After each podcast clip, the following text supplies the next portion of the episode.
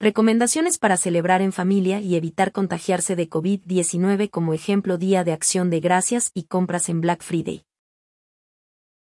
El Día de Acción de Gracias. Para muchos representa festines, pavo y reuniones en familia. Los días siguientes a esta celebración traen consigo el Viernes Negro y compras navideñas. Sin embargo, en medio de la pandemia por coronavirus, el Centro para el Control de Enfermedades, o CDC por sus siglas en inglés, recomienda tomar en cuenta algunas recomendaciones. Esto con el objetivo de asegurar que la mayoría de personas se encuentren seguras y lograr reducir el número de contagios durante esta época. Estas recomendaciones incluyen mantener un número reducido de personas en reuniones familiares y evitar viajar si no es necesario. El sitio web del CDC lee, el Día de Acción de Gracias, es una época en la cual muchas personas viajan grandes distancias para celebrar juntos. El sitio web de la institución también menciona que viajar incrementa las probabilidades de contraer el virus que causa COVID-19.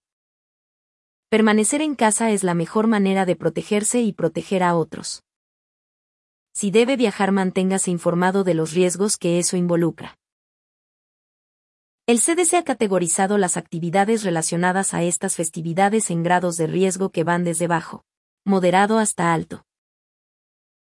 A continuación, se muestran las actividades de acuerdo a su grado de riesgo. Actividades de bajo riesgo. Cenar solo con las personas que viven en su hogar. Preparar recetas tradicionales para la familia y vecinos. Entregar los alimentos de tal manera que no exista contacto con otras personas. Tener una reunión para cenar por medio de una plataforma virtual.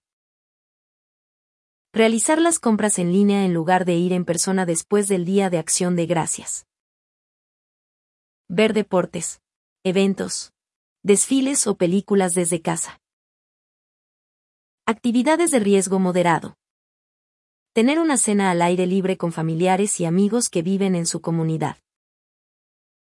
Visitar cultivos de calabaza y manzanas donde las personas utilicen las medidas adecuadas y distanciamiento social. Asistir a eventos deportivos al aire libre con las debidas precauciones.